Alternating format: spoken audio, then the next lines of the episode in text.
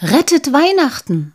Eine wundersame Weihnachtsgeschichte, ausgedacht, aufgeschrieben und vorgelesen von Christine Scheffler.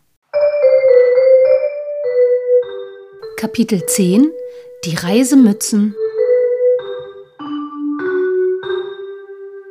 Am nächsten Morgen trafen sich Pia und Polly wie immer an der Ecke bei Familie Müller und gingen den restlichen Weg zur Schule gemeinsam. Ich habe wieder Urgroßvater Zwerg im Spiegel gesehen, sprudelte Pia im Flüsterton heraus. Aber ich kann einfach nicht hören, was er sagt. Das ist so gemein, jammerte sie weiter. Mir ging es doch genauso. Ich verstehe auch nichts, antwortete Polly. Aber ich habe genau hingeguckt, wo Großvater Zwerg war, als er mit mir sprach. Ich denke, er war auf dem Dachboden bei den Kisten. Wir müssen heute ganz genau in diese Kisten schauen. Bestimmt ist da was Nützliches drin. Was sagt denn Tim dazu? Hat er Urgroßvater Zwerg verstanden? Ach, der braucht doch heute erst später zur Schule. Den habe ich heute noch gar nicht gesehen. Na, der hat's ja gut. Dann komm schnell, gleich klingelt es zur Stunde, rief Polly. Sie hängten ihre Jacken an den Haken und schlüpften in das Klassenzimmer.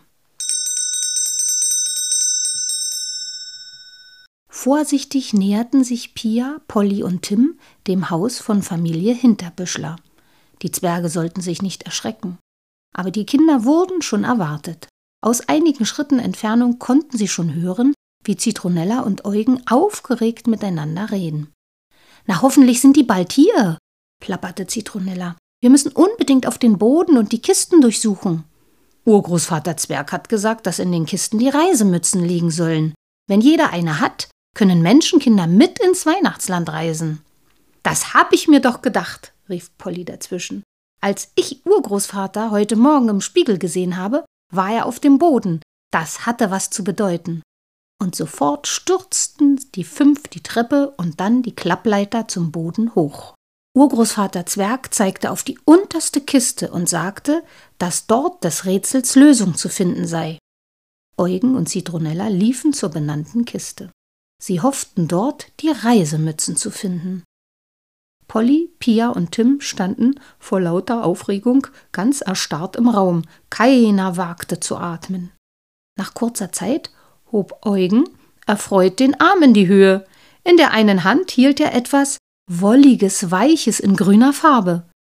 Zitronella nahm es ihm sofort aus der Hand und setzte es auf ihren Kopf. Da war tatsächlich eine Zwergenmütze aus grüner Wolle gearbeitet. Während unsere Menschenkinder hoffnungsvoll und neugierig auf Zitronellas Kopf starrten, holte Eugen zwei weitere Mützen aus der Kiste. Eine war in Gelb und eine in Rot. Ein Jubel brach auf dem Dachboden aus. Die Kinder lachten und tanzten, die drei Mützen flogen hoch und wurden wieder gefangen und flogen wieder hoch. Es war eine riesengroße Freude. Nachdem sich die Kinder beruhigt hatten, legten sie die Mützen auf den Tisch und unterzogen die Kiste einer genaueren Untersuchung.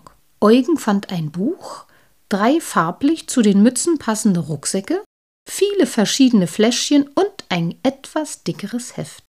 Pia nahm das dicke Heft und setzte sich auf das Sofa. Hier steht vorne was drauf. Zitronella und Tim setzten sich rechts und links neben Pia. Eugen und Polly standen hinter dem Sofa und schauten Pia über die Schulter.